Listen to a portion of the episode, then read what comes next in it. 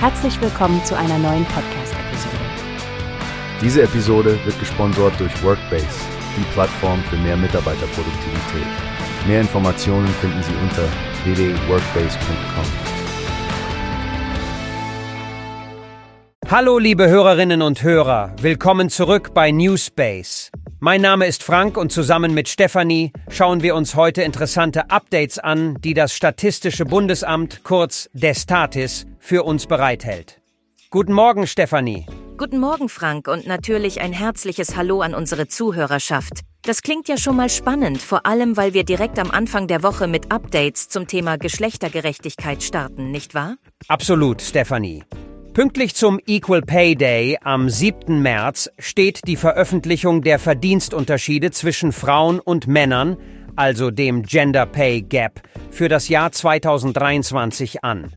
Zudem bekommen wir eine aktualisierte Version der Indikatoren zum Gender Gap im Arbeitsmarkt und des Gender Gap Simulators. Besonders interessant finde ich da ja, Frank, wie sich im Zeitverlauf die Zahlen verändert haben. Der Gender Pay Gap ist ja ein komplexes Thema, das viele Aspekte des Arbeitsmarktes berührt, ganz zu schweigen von dem Gender Gap Simulator, ein Tool, das sicherlich einige Aha-Momente bereithält. Oh, das denke ich auch.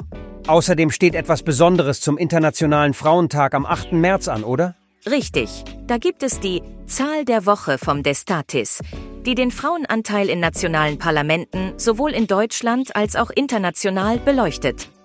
Im Grunde also ein prägnanter Indikator dafür, wie es um die politische Repräsentation von Frauen bestellt ist. Ein Thema, das sicherlich einige Diskussionen anstoßen wird. Da bin ich mir sicher. Aber es gibt natürlich noch mehr Daten, die veröffentlicht werden. Wirtschaftszahlen stehen auch auf der Agenda, Stefanie. Genau, Frank.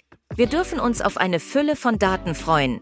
Außenhandelszahlen für Januar 2024, Umsatzzahlen im Dienstleistungsbereich, Informationen zum verarbeitenden Gewerbe und sogar die Erzeugerpreise gewerblicher Produkte, alle frisch aus dem Januar dieses Jahres. Und es gibt noch mehr. Nicht zu vergessen der Lkw-Mautfahrleistungsindex für Februar.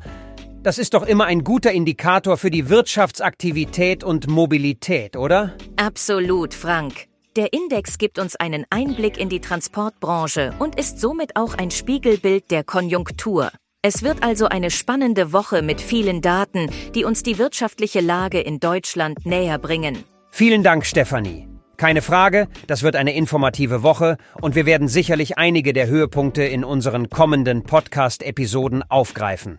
Liebe Zuhörerinnen und Zuhörer, wir freuen uns, wenn ihr dabei bleibt. Wir bedanken uns fürs Zuhören und vergesst nicht, interessiert euch für die Zahlen, denn sie erzählen die Geschichten unseres Alltags und unserer Gesellschaft. Bis zum nächsten Mal hier bei Newspace hast du gehört? Es gibt eine Plattform, die wir probieren sollen.